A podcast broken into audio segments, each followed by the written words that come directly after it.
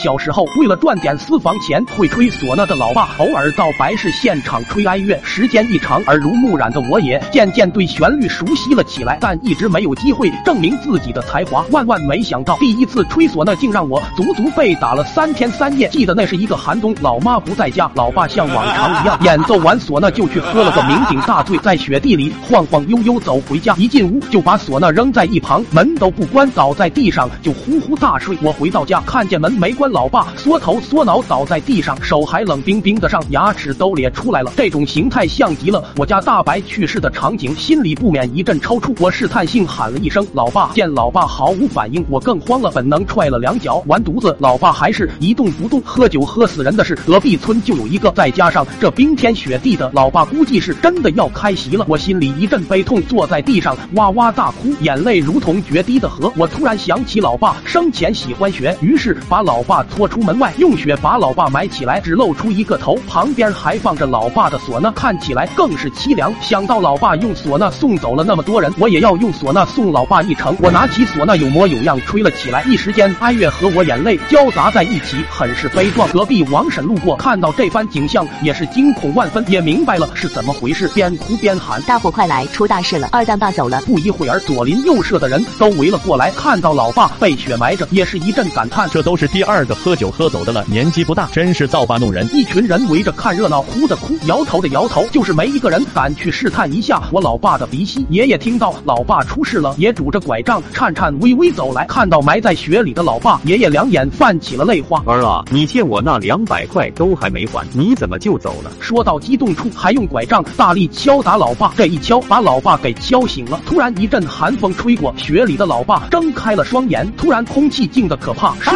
间尖叫四起，爷爷更是差点背过气去，诈尸了，诈尸了！大家落荒而逃，老爸一脸懵逼，忙从雪里挣脱出来。咋咋回事？我咋在雪里？恍然大悟的爷爷抡起拐杖，边打着老爸，边打边骂道：“还咋回事？我让你喝喝喝，咋没真把你喝死？”要说这父与子，爷爷打老爸的招式和老爸打我的招式，那是如出一辙，是亲生的，没差了。我依稀记得那次，足足被老爸打了三天三夜，三狗都安排了人站在门口，准备随时给我吹唢呐了。